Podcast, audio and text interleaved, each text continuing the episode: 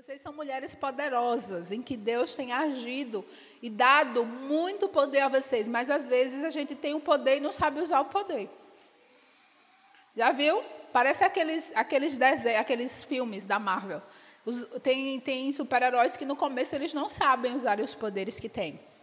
Nós não somos super-heróis, nós somos réis mortais humanos, mas que em nós habita o Espírito Santo de Deus.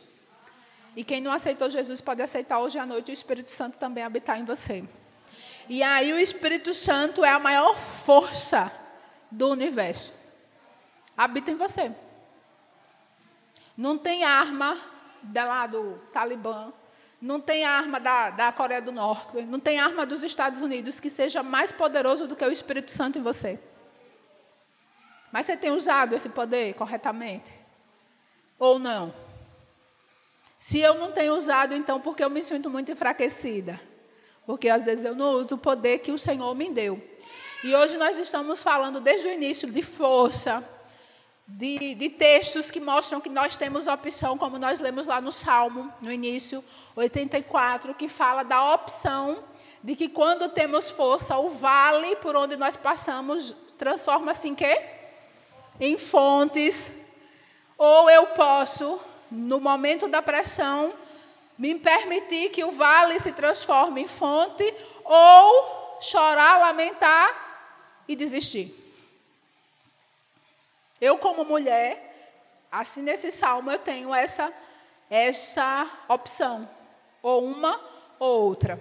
E aí entra uma questão muito importante. Tem um escritor, o Altmani, que ele vai dizer assim: o Altmani ele vai dizer que pela lei da física, toda força, toda pressão que é imposta sobre um corpo, ela não é imposta sobre um corpo, sobre qualquer corpo, um objeto, para destruir. Ela é, é imposta sobre esse corpo, ela acontece sobre esse corpo para gerar uma impulsão de força, de poder. Isso é a física que diz. Quem criou a física? Quem criou a física? Quem é o Deus de toda a ciência? Quem criou a física foi Deus. Isso aqui eu digo lá para os jovens casados. Quem criou a física foi Deus. Deus é o Deus de toda a ciência. A física é uma ciência. Então Deus traz essa metáfora da física para cá. Então qualquer pressão que você esteja sofrendo na sua vida, essa pressão não é para lhe destruir. Muitas vezes a nossa boca disse que era para nos destruir. Meu Deus, eu estou sendo esmagada. Escute, no momento que você, como mulher, se sentir mais esmagada, é o momento que vai fluir de você mais poder. Mas aí você, o nosso pensamento diz que quando estamos sendo esmagadas, estamos sendo para destruição. E não é lei da física já existia uma lei. E no reino de Deus, essa lei, ela funciona mais do que tudo. Então, mas aqui não é um lugar de romancear. Eu tenho muita dificuldade com esse negócio de romancear. Eu não sou uma pessoa muito romântica. Tudo bem quem é. Eu não sou. E aí, quando a gente fala de reino de Deus, eu tenho dificuldade de romancear. Porque o reino de Deus é um lugar de consciência onde eu tenho consciência do que sou, do que sou nele e de para onde estou indo. Então, é consciência. Aqui não cabe muita emoção, aqui não cabe muito ai, ui, ui, aqui é consciência do que eu sou, do que eu sou nele e de para onde estou indo. Simples assim. Então, não dá para romancear. E a gente vai pensar em alguns passos, começando por esse, não dá para romancear, na Bíblia. Pessoa, pessoas que transformaram pressão em poder. A Bíblia está cheia de Gênesis e Apocalipse. São pessoas que foram pressionadas a ponto de se sentirem esmagadas. Cristo é o próprio exemplo. Mas que a partir desse esmagamento, dessa pressão, essa pessoa ressurge com muito poder no Senhor com muito poder para avançar e com muito poder para seguir sem se vitimizar. Porque tem gente que, quando está esmagado, opta pela vitimização. Ó céus, ó vida, ó azar. Não, nenhuma dessas pessoas fizeram isso. E aí a gente vai ler o texto, é 2 Crônicas. E hoje eu quero que seja um momento de muita consciência. Muita consciência, muita consciência do que estamos para viver. Muita consciência do que está à nossa frente. Muita consciência de eu, como mulher, nascida no coração de Deus, planejada por Deus, estou na frente para viver. Então, muita consciência. Nós vamos ler alguns versículos, você vai abrir, vai ficar com a Bíblia aberta, como eu sempre peço, e quem, quem não tem Bíblia vai marcando aí em algum lugar, e nos bolsões tem, tem caneta. Ah, segunda Crônicas, capítulo 20. E eu vou andar por alguns versículos desse capítulo. A partir do verso 2, e agora eu vou ler só a parte A do verso 2. Ah, então informaram a Josafá: um exército enorme vem contra ti de Edom. Até aí. A parte A. E aquela parte bem que eu estou dizendo que não dá para romancear o processo. Deixa eu dizer porque não dá para romancear. Aqui eu estou com um rei, o nome dele é Josafá, um rei de Israel. Mas escute, era um rei com muita intimidade com Deus. Era um rei que foi uma flecha inflamada na mão do Senhor. Era um rei que agradava a Deus, era um rei que foi ousado para se posicionar naquilo que Deus estava colocando na sua época. Ele correu risco de vida para agradar a Deus e agradar ao Senhor. Mas apesar dele ser uma pessoa tão boa, uma pessoa tão centrada em Deus, o mal vem contra ele. Ele poderia não vir, porque ele, ó, é assim com Deus. Mas vem. Então, não dá para romancear, achar que quando eu estou como mulher, fazendo a vontade de Deus, andando no destino de Deus, a minha vida vai ser um jardim perfumado de flores. Que eu vou ficar sorrindo com cara de abobalhada. Não.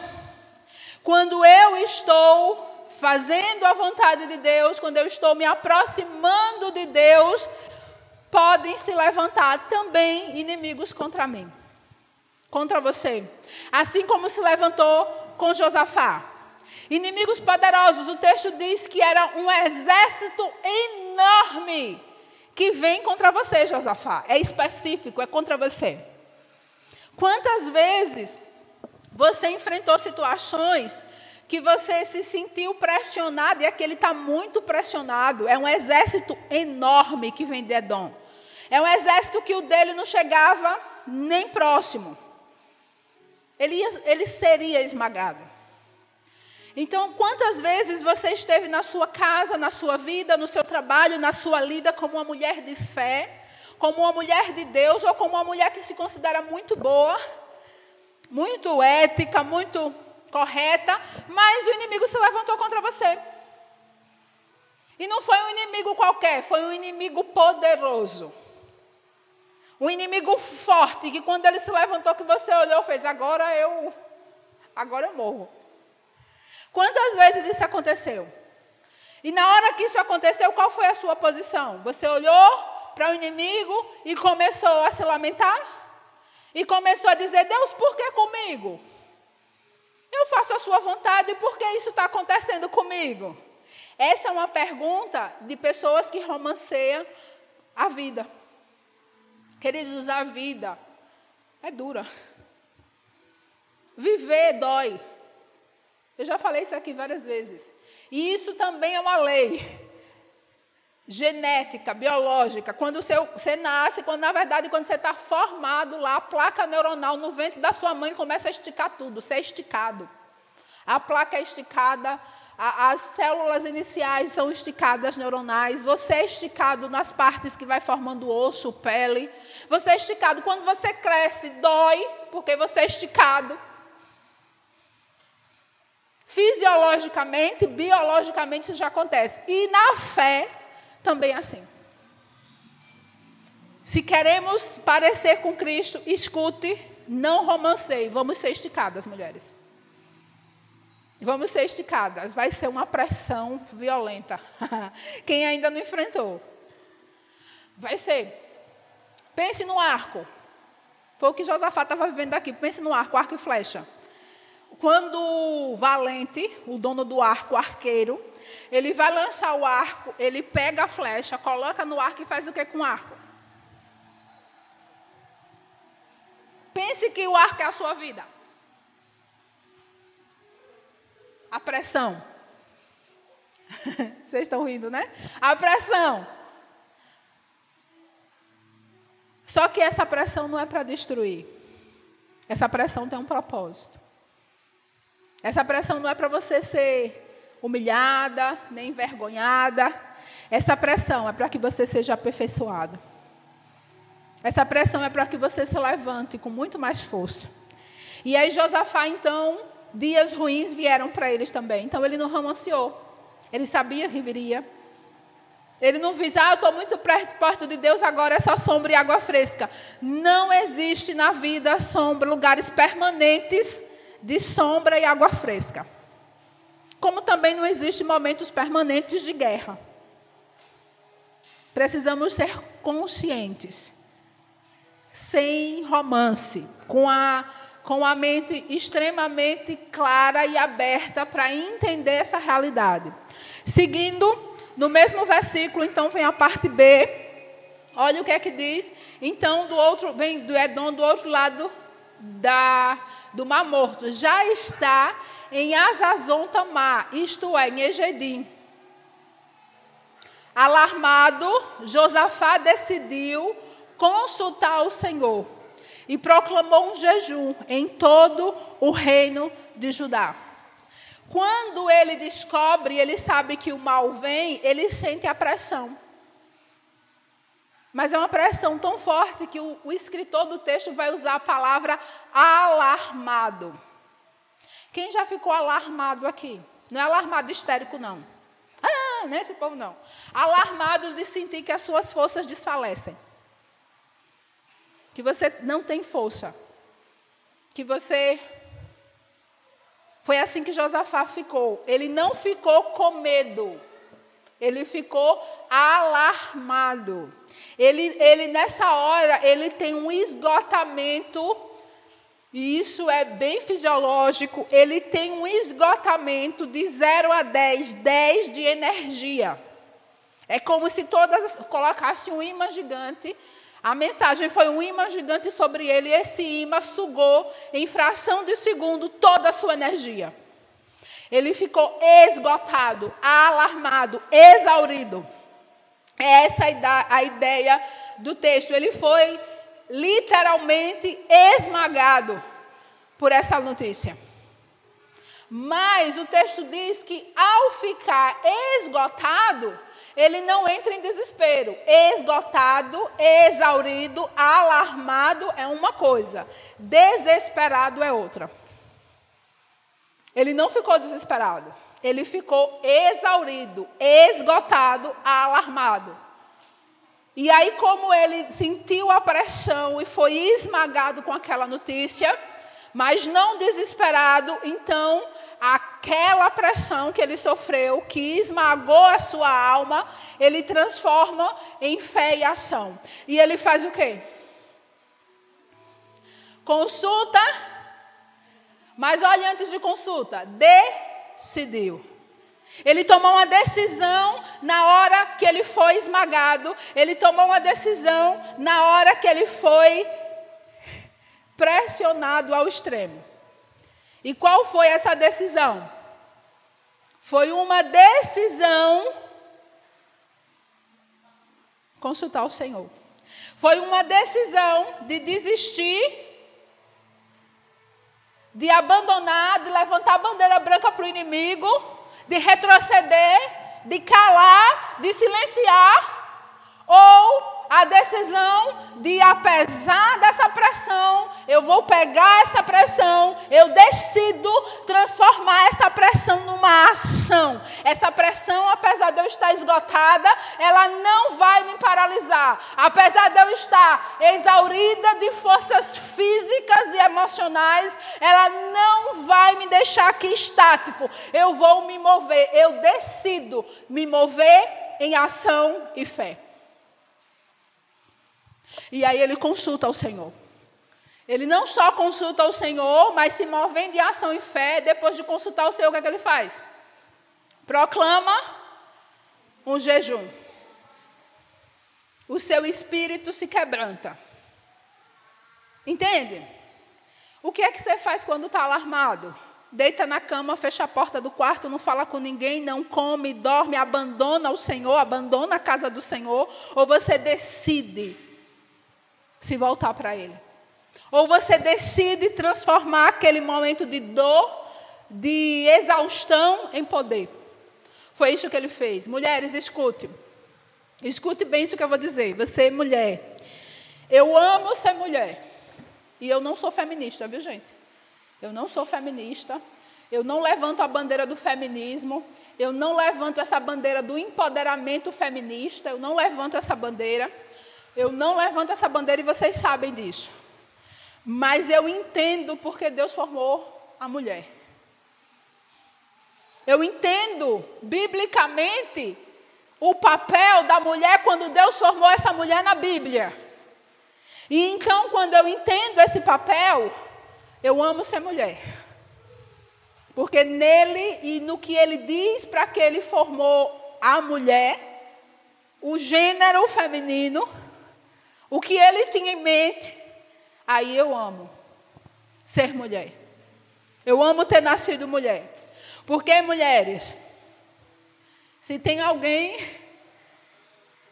na criação, algum ser vivo, e aí pense no homem e nos outros animais, que é capaz de sofrer pressão e não ser esmagado são as mulheres. Vocês não entenderam, não, só Nilda. Vou dizer de novo, viu, Nilda? Só você entendeu. Na criação, no, na obra criada, homem, mulher, animal, se tem um ser que Deus formou capaz de sofrer pressão, é a mulher. Melhorou. Está vendo? Somos nós. Pense aí em todas as obras que Deus nos colocou para nos envolvermos. Pare. Gerar. Não só falo gerar no útero, mas gerar no coração. Nós somos geradoras. Com o útero funcionando ou não, a mulher é geradora. Porque quando ela não gera no útero, ela gera emocionalmente, ela gera espiritualmente, ela gera por onde ela anda. Mulher é geradora. E gerar é, só é possível debaixo de pressão. Gerar filhos espirituais, gerar projetos, gerar vida por onde passa, tudo isso só é possível debaixo de pressão. Quando está gerando uma vida, e a metáfora para as outras formas de gerar. Quando está gerando uma vida aqui dentro, tudo é apertado. Tudo é pressionado. Rim, fígado, bexiga. Ou mulher que vai para o banheiro. É tudo pressionado, é pressão ao máximo, a ponto de não ter espaço para mais nada. Tudo é pressionado. Pressão. Mas enquanto está sendo pressionado, o que é que acontece? Tem uma vida surgindo. Agora tire isso para as outras áreas da sua vida. Quando você é pressionada no seu trabalho, quando você é pressionada como mãe no exercício do papel como mãe, quando você é pressionada na educação, quando você é pressionada na formação, está tudo empurrado. Mas enquanto você avança, está gerando vida. Enquanto você decide avançar, está gerando vida. Quantos ministérios foram frustrados porque mulheres pressionadas desistiram? Oh, meu Deus! Quantos ministérios foram frustrados porque quando você foi pressionada, você desistiu, você não decidiu buscar o Senhor, ficar na casa do Senhor? O que foi que Ana fez quando foi pressionada? Ana, mãe de Samuel. Ela não se afastou do Senhor. Ela não deixou o ofício dela no Senhor, ela ia. O texto diz que ela ia continuamente no, no, período do seu serviço, no período da sua casa, ao monte do Senhor, ela não deixou de ir. E estava pressionada ao ponto de como Josafá se colocar naquela presença do Senhor com a alma tão angustiada que quem passava pensava que ela tinha bebido uma cachaça. E ela diz: Não, meu Senhor, não. Eu só estou com a minha alma angustiada, e porque estou pressionada, eu estou derramando minha alma angustiada diante do Senhor. Foi pressionada, mas como Josafá decidiu. E o ministério na, que saiu dela não foi frustrado, porque ela gerou. Ela, a pressão que ela sofreu, dela saiu um dos maiores líderes de Israel. Um menino que não saía da casa do Senhor e que ela consagrou ao Senhor. A pressão dela, ela transformou em poder. O que vai sair de mim é do Senhor. A ponto dela deixar esse menino morando na casa do Senhor. Pressão gera poder. E aquele menino, porque foi influenciado também por sua mãe, se transforma um líder destemido em Israel. A ponto de confrontar reis, a ponto de ungir reis, a ponto de ser um, um divisor histórico na história de Israel. Foi um profeta de transição. Mas porque uma mãe ao ser pressionada, decidiu transformar a pressão em poder. Assim foi Josafá. Quando foi pressionado, ele transformou pressão em poder. Mulher, o projeto de Deus para você é lindo, não desista. Não desista. Não desista. Deus Papai trouxe você essa noite aqui para dizer que nada do que você está sendo pressionado, em nenhuma área do que você está sendo pressionada, anulou o propósito dele. Não desista, mas se posicione, decida pelo Senhor. Decida buscá-lo. Você que chegou aqui essa noite cansada e que não conhece a Jesus, decida buscar Jesus. Decida entregar a sua vida a Jesus. Decida, mulher. Chega, não dá mais para ficar romantizando.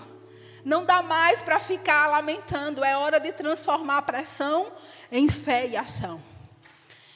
E aí a gente vai ler mais o versículo 6. O versículo 6, você vai dar um pulo. Então, Josafá orou Senhor, Deus dos nossos antepassados. Não és tu o Deus que estás nos céus. Veja o conteúdo dessa fala de Josafá. Ele vai lá ao Senhor e ele diz: Deus, Deus dos nossos antepassados, nós temos uma história contigo.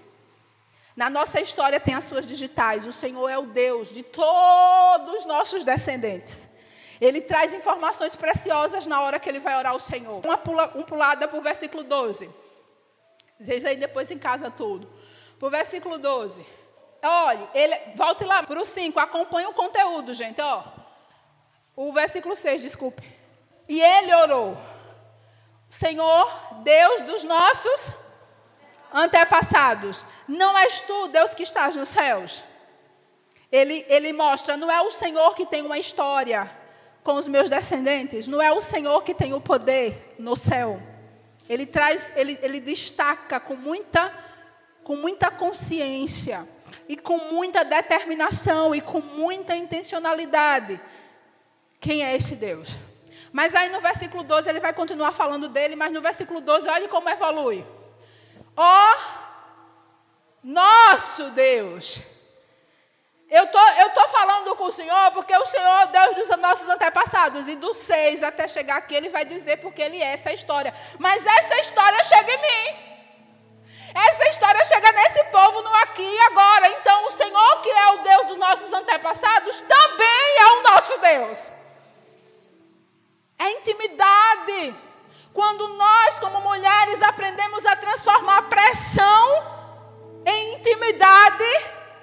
nós geramos poder. Aqui é intimidade. Ele começa falando. Ele começa apontando lá nos meus antepassados, teve essa história, o Senhor estava aqui, o Senhor livrou, o Senhor fez isso. Mas eu quero dizer que aqui agora o Senhor é o meu Deus, é o nosso Deus. E é por isso que eu estou aqui com o Senhor, com, essa, com esse esmagamento da minha alma, com essa pressão da minha alma. É por isso que eu venho aqui. Porque o Deus que foi dos meus antepassados é o meu Deus. Queridas, o Jesus da cruz é o seu Jesus. O Jesus da cruz é o seu Jesus. O Jesus que saiu ao terceiro dia daquele túmulo é o seu Jesus. O Jesus que chegou lá no túmulo de Lázaro depois de três dias e disse: saia, é o seu Jesus.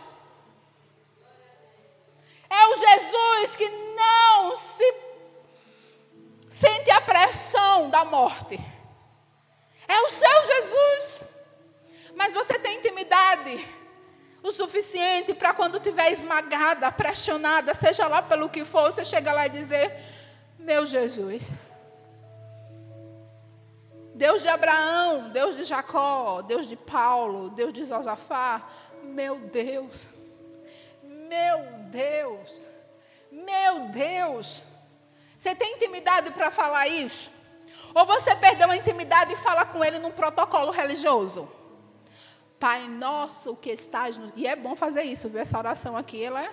Mas a gente ora às vezes como uma tabela religiosa. Pai nosso que estás no céu. É o Pai nosso que estás no céu e habita em mim. É o Pai nosso que está no céu, mas que em mim faz morada. É o Pai nosso que está no céu, mas é o meu pastor. é o Pai nosso que está no céu e que anda comigo pelo vale da sombra da morte. É o Pai nosso que está no céu. E como uma criança descrita lá no Salmo 132, ele me coloca nos seus braços e me embala. Eu sou a menina dos olhos do meu Pai que está no céu. E aí, nessa hora, nesse momento de intimidade, toda a pressão e o esmagamento que havia sobre mim agora se perde no embalo de uma relação de amor que eu tenho com o meu Pai, que está no céu, mas que habita em mim.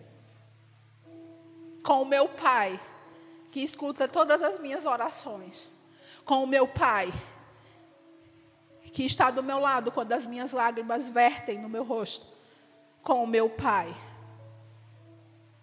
que providenciou o seu espírito para no dia mais escuro da minha vida, quando as palavras não conseguirem saltar na minha boca, porque é muita dor mas esse Pai que me ama tanto já me providenciou o seu Espírito que intercede por mim com gemidos quando eu não posso falar.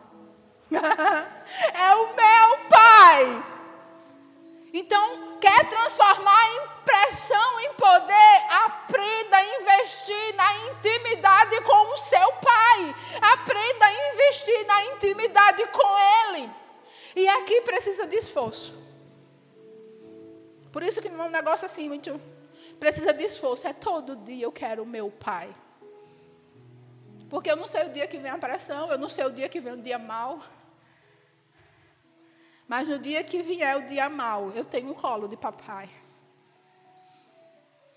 No dia que vier o dia mal, eu tenho águas tranquilas. No dia que vier o dia mal, tenho uma mesa preparada perante mim na presença dos meus inimigos no dia que vier o dia mal, eu posso até ficar alarmada, mas eu não serei destruída. Por conta da intimidade que eu tenho com o meu pai. Então, Josafá, ele demonstra que naquela pressão, no esmagamento da alma, da mente, do corpo dele, ele transformou pressão em intimidade, em poder. Nós vamos ler o versículo de 30, o versículo número 13, seguido nesse. E vai dizer mais outro ponto. Então, todos os homens de Judá, com suas mulheres e seus filhos, até os de colo, estavam ali diante, de pé, diante do Senhor. Eu vou voltar para a gente ler de novo. Veja a, a, a, a preciosidade desse texto. Todos todos os homens de uma nação inteira, não eram alguns, não eram parte de tribos, todos os homens de uma nação inteira, da nação de Judá, da parte de Israel de Judá, com suas mulheres e com seus filhos, até os filhos de colo. Quem tinha filho de colo não ficou em casa, não. Quem tinha filho de colo, até, até os filhos de colo, até as mães que estavam com os filhos de colo, estavam ali em pé diante do Senhor. Entende que não tem desculpa, mulher? O que é que Josafá faz? Ele transforma poder em pressão, multiplicando os esforços na onde? Na unidade. Primeiro ele vai só, a intimidade, o individual. Mas diante da pressão que ele está sofrendo, quem vem junto com ele? Todo o povo. Ninguém deixa Josafá sozinho. Ninguém deixa Josafá daquela pressão, porque todo mundo estava sendo pressionado. Ele não luta sozinho. Ele não fica sozinho lá orando. O texto diz que todos os homens e todas as mulheres e os filhos dessas mulheres, desses homens, até os bebês, ficaram junto com ele ali, diante do Senhor, em pé. Em pé. Olha o esforço. Olha como o esforço foi multiplicado. Quando é que a gente transforma a pressão em poder? Quando a gente multiplica os esforços para unidade. Rede de mulheres é isso. Como eu tenho sido fortalecida nesses esforços da unidade. Desde agosto, desde julho, que eu estou viajando bastante. Mas eu nunca vou só. Né, irmã Maria de Lourdes? eu nunca vou só. Tem mulheres e homens também que estão comigo. Que acreditam nessa causa que entendem que o Senhor, nosso Deus, é o nosso Pai e não nos deixa e Ele está conosco nesse momento de pressão. Até quando tem limitações. Eu vou dar o exemplo da irmã Maria de Lourdes, porque ela tem limitação. Levanta a irmã, irmã, para quem não lhe conhece. Essa linda senhora. Ela tem limitação, ela faz viagens longas comigo. E aí a gente precisa parar, às vezes, para ela fazer xixi. Por causa da idade. Mas ela, quando termina a viagem, ela fez, pastora, na próxima estou dentro.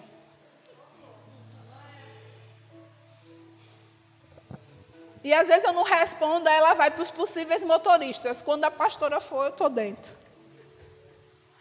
Unidade, esforços em unidade.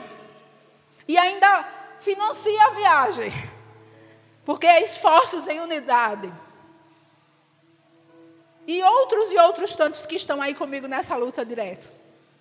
Porque a pressão, quando ela é compartilhada na unidade, funciona.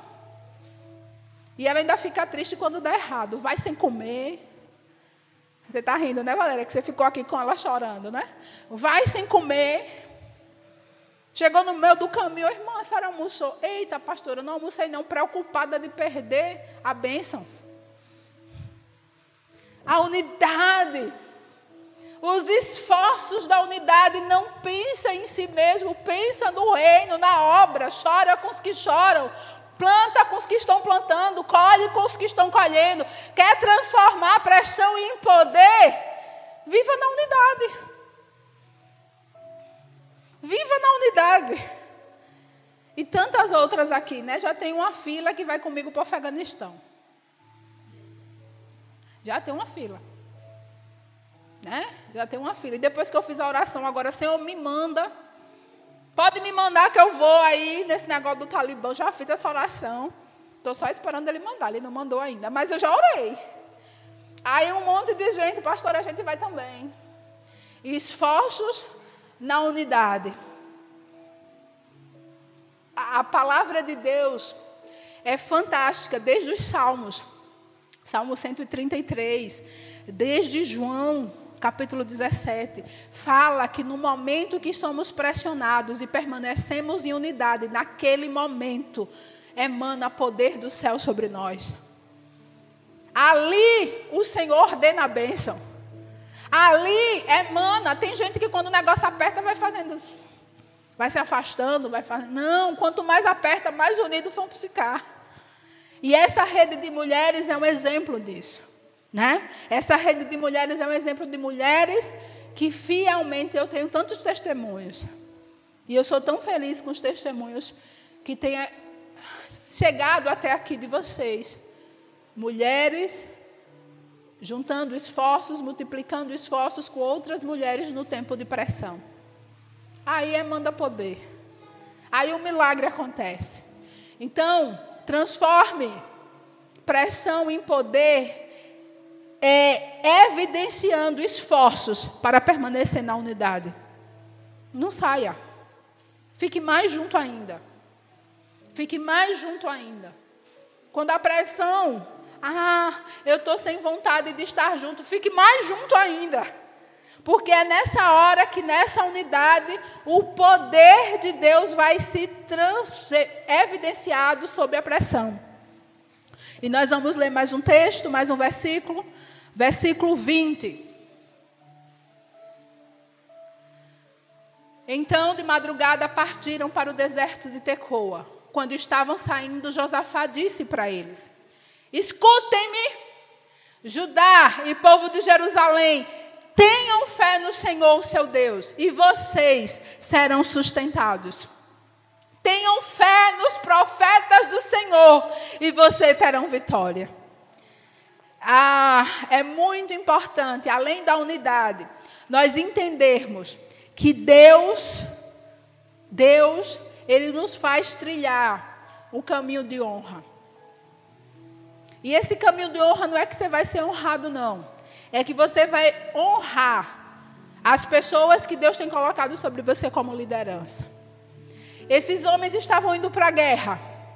Esses homens estavam ali, depois de tudo que Deus fez, diante de toda aquela pressão, indo para a guerra. Nessa hora, Josafá, como líder, se levanta e dá uma orientação: escutem. É uma ordem muito definida, muito intencional. Escutem, tenham fé. Escutem, tenham fé no Senhor seu Deus, e vocês serão sustentados. Essas pessoas que Deus coloca para você como liderança, essas pessoas estão como mentores, elas estão para nessa hora trazer palavras de orientação quando a desorientação chegar. Foi o que Josafá fez com todo aquele exército. Escutem. Antes dele sair, já tinham saído na madrugada. Ei, para aí que eu tenho um negócio para dizer. Escutem. Escutem. Tenham fé no Senhor seu Deus. Então, a gente precisa aprender. Se quer transformar a pressão em poder, aprender a honrar as pessoas que Deus coloca sobre nós. Seja o seu líder pastoral, seja o seu líder do discipulado, você precisa aprender a honrar essas pessoas. Porque nessa hora, essas pessoas serão usadas por Deus para compartilhar com você. Para compartilhar com você a orientação do céu para que você seja sustentado.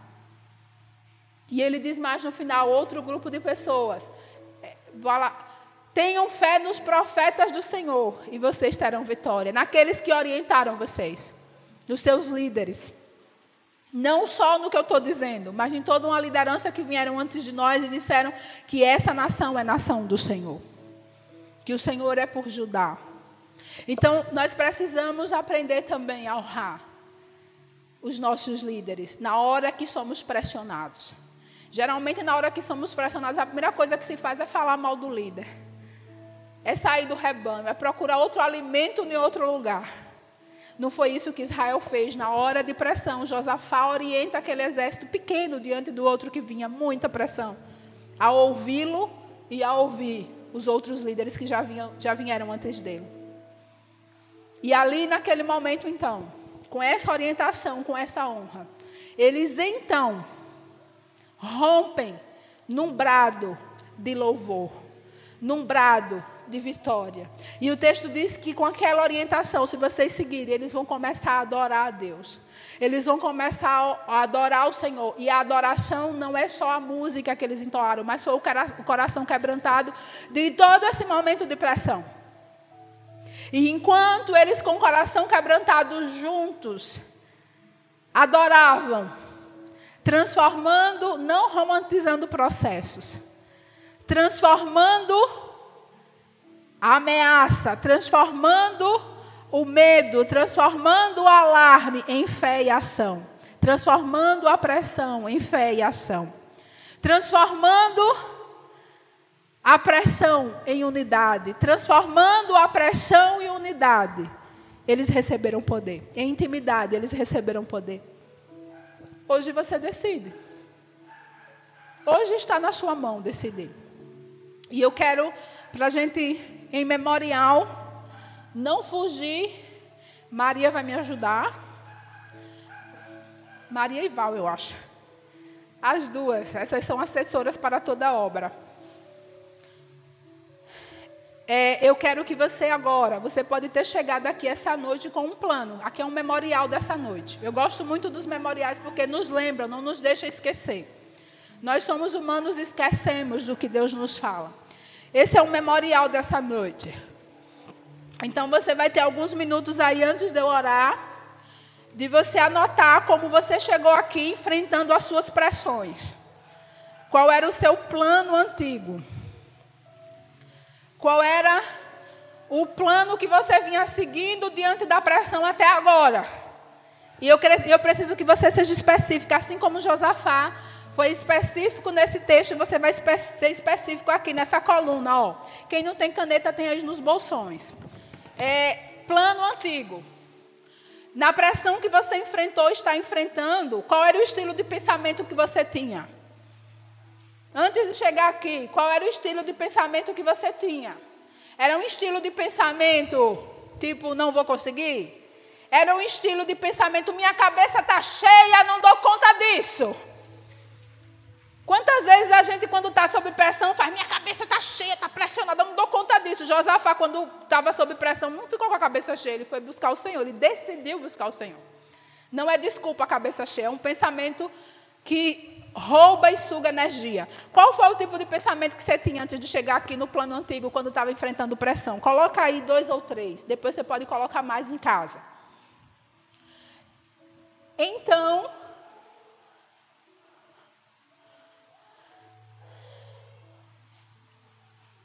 então, com esse tipo de pensamento, porque você pensava que estava com a cabeça cheia, não tinha como resolver, porque eu não vou conseguir, porque eu não dou conta, porque eu não mereço, e você ficou alimentando esses pensamentos. Qual era o comportamento? Você ia para o quarto e chorava? Você sentava e lamentava? Você se escondia? Você ficava mudo? Qual era o comportamento que você tinha? Eu estou aqui no plano antigo ainda, tá, gente? Qual era o pensamento que você tinha? O comportamento, se esconder, se fechar, dormir uma noite, dois dias, semana inteira, não falar com ninguém. O que era que você fazia? Coloca aí duas ou três comportamentos que você tinha. Fechava a porta, brigava. O que era que você fazia antes, no plano antigo? Porque hoje eu creio que tem um plano novo surgindo. o que era que você fazia? E aí, o último ponto desse plano antigo, o foco da sua atenção. Então, você pensava que não dava conta, que estava com a cabeça cheia, que não ia pensar naquilo agora. Você fugia, se escondendo, se fechando no quarto, se lamentando, é, não querendo falar com ninguém, se escondendo, ficando em rede social. Coloca aí. E aí, então, o foco da sua atenção era no problema. Esse é um exemplo. Aí você vai colocar o foco da sua atenção. Estou só dando um exemplo. Aí você ficava focando só, meu Deus, vem mais exército. Meu Deus, a conta. Meu Deus, o filho. Meu Deus, o meu marido incompreensível. Meu Deus, aí começa. Qual era o foco da sua atenção quando você se comportava assim nesse plano antigo? E aí eu quero que quando você terminar, perceba como esse plano antigo lhe adoeceu como esse plano antigo, quando você foi pressionada, mais sugou sua energia do que trouxe força. Mais adoeceu sua alma, seu corpo, sua mente, lhe afastou do Senhor. Esse foi o plano antigo. Mas eu quero que você olhe para esse plano antigo e pense que hoje o Senhor está trazendo para você um plano novo. É o plano a partir do texto de Josafá, de Crônicas. É o plano de você trocar a pressão para viver uma vida de poder. E aí você vai agora para o plano novo. Agora, hoje, enquanto eu estava sendo ministrada aqui, quais foram os pensamentos que Deus foi trazendo à minha memória sobre a pressão que eu estou enfrentando ou que eu enfrentei? Anota aí. Enquanto a palavra de Deus estava sendo ministrada pelo Espírito, quais foram os pensamentos que ele trouxeram à minha mente sobre esse momento de pressão? Quais foram os novos pensamentos aliados ao exemplo de Josafá? Coloca aí, anota para não esquecer.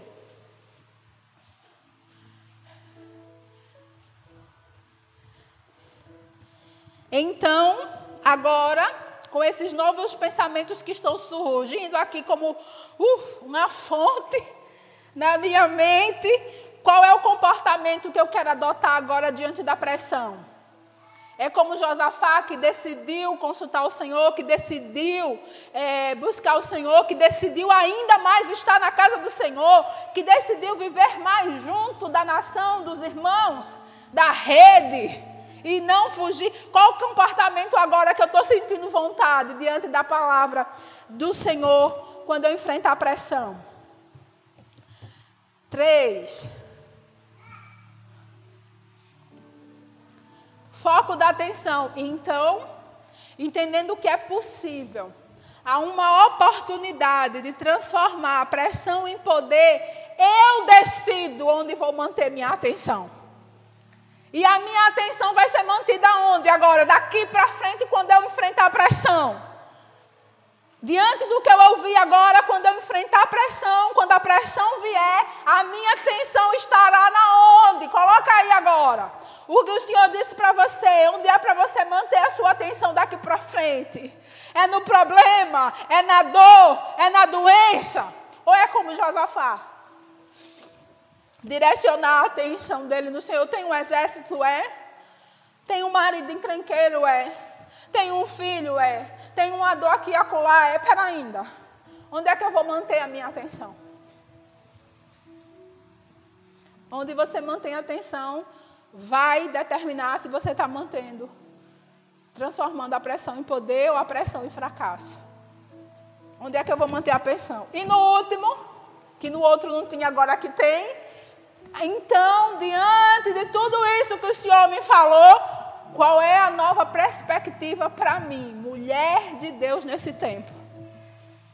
Qual é a perspectiva dele para mim? Até agora eu cheguei com essa perspectiva aqui essa noite. Mas agora, depois do que ele disse, a minha perspectiva vai ser essa. Você vai andar sob qual perspectiva? Josafá levou aquele exército, direcionou como líder aquele exército para a guerra. Mas na perspectiva de que o Senhor, Deus dos céus e da terra, estava direcionando o exército.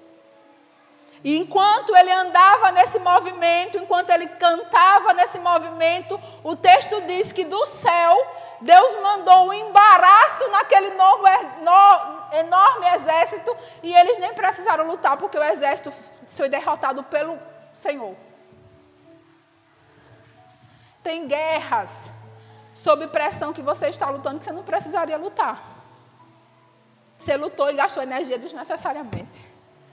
Porque se você se manter de tudo o que o Senhor disse hoje, o Senhor do céu mandará embaraço nesse exército. O Senhor do céu dissipará esse exército. O Senhor do céu transformará toda essa expressão num grande cântico de louvor. Anotou aí? Guarda isso com carinho para lembrar dessa noite. Guarda isso, lembrando de como hoje a sua mentalidade de esmagada e pressionada foi transformada para uma mentalidade de mulheres fortalecidas no Senhor, para transformar lugares desertos em fontes, para transformar os lugares secos, amargos em fontes. Nós começamos dizendo isso no culto, nós vamos terminar dizendo isso no culto. Amém? Eu quero orar por vocês, vocês vão guardar aí esse memorial de vocês. E você vai orar. Você vai orar agora por você mesmo. Quem puder ficar de pé, fica. Quem não puder ficar, ora sentado mesmo. Quem quiser se ajoelhar, se ajoelha. Esse é um momento para você ficar diante do Senhor.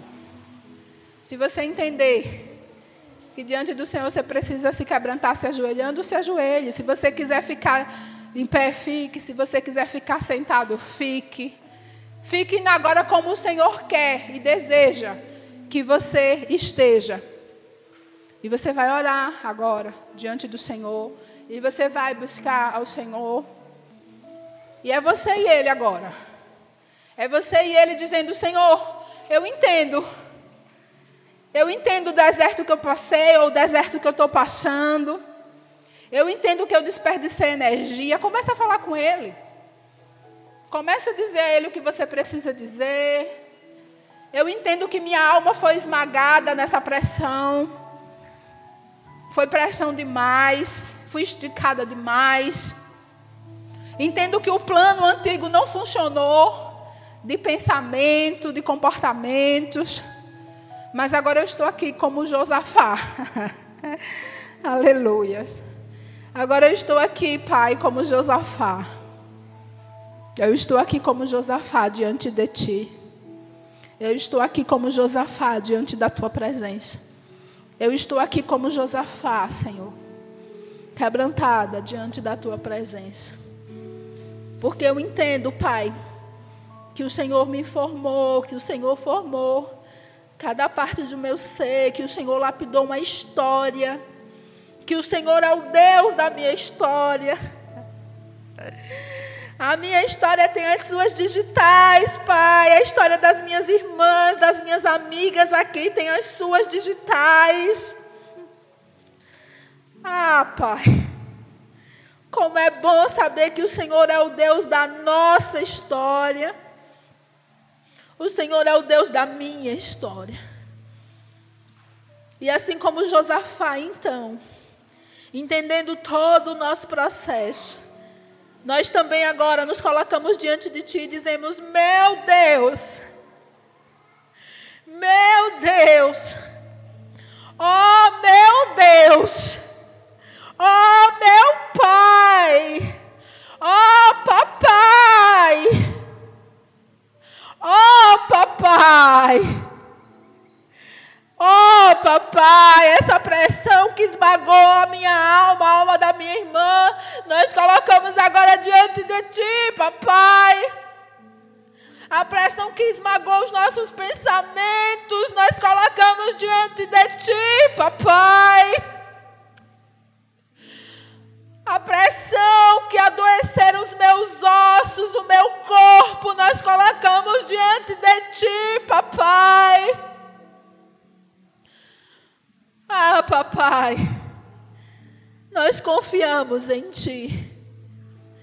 Nós lançamos fora toda a atenção que estava sobre essa pressão e colocamos a atenção em ti agora. Atenção, que o Senhor é o meu Deus e o Senhor me sustentará. O Senhor é o meu Deus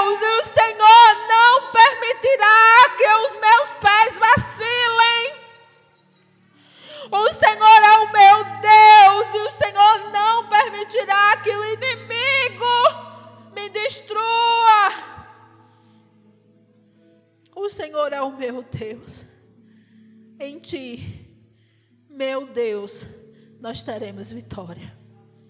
Em Ti, meu Deus, em Ti, meu Deus, nesta noite, Pai, derrama poder sobre a minha irmã, derrama poder sobre a minha amiga. Derrama poder do teu espírito, esse poder que nos envolve em amor. Derrama poder sobre nós, para que levantemos daqui e saiamos Nunca mais, Deus, sendo conduzida por pressão, mas sendo conduzida por Ti. Toma cada irmã minha nas tuas mãos aqui, cada amiga, cada oração que está sendo levantada a Ti.